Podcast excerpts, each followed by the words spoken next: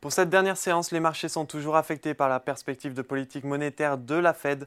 L'indice parisien poursuit sa tendance baissière et accentue sa perte hebdomadaire à 2,63%. Aujourd'hui, les indices préliminaires PMI indiquent une économie américaine résiliente avec une dynamique toujours positive dans le secteur des services et une amélioration de 1 point par rapport au mois précédent sur le secteur manufacturier qui reste tout de même en contraction.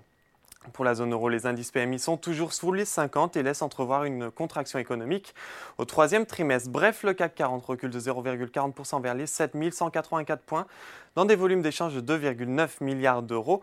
À la clôture, toujours sur l'indice parisien, le secteur du luxe se reprend. Kering prend la tête de l'indice avec une performance de 1,51%. Juste derrière, Hermès grimpe de 1,49%, suivi de Dassault Systems, Stellantis et Téléperformance. A l'inverse, le secteur automobile déroute. Michelin cède 2,19% et le constructeur automobile Renault lâche également 2,11%. La lanterne rouge pour aujourd'hui, c'est Veolia avec moins 2,36%. Sur le SBF 120, Ubisoft est en tête de l'indice avec une hausse de 4,47%. Le groupe a obtenu l'approbation de l'autorité de la concurrence britannique pour le rachat d'Activision Blizzard par Microsoft pour 69 milliards de dollars.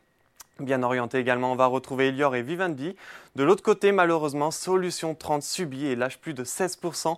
Le groupe réalise pour le premier semestre 2023 une perte nette par du groupe de 14,4 millions d'euros contre 12,3 millions un an auparavant et une marge d'ébitdage ajustée en retrait passant de 6,7 à 5,3% par rapport à l'année dernière. Puis on retrouve en territoire négatif Orpea, Clariane et Imris avec une baisse de 3% pour chacune d'entre elles. Enfin, pour terminer à la clôture parisienne, la bourse de New York était en hausse. Le Nasdaq et le Dow Jones montaient respectivement de 0,87 et 0,13%. Voilà, c'est tout pour ce soir, mais n'oubliez pas que toute l'actualité économique et financière est sur Boursorama.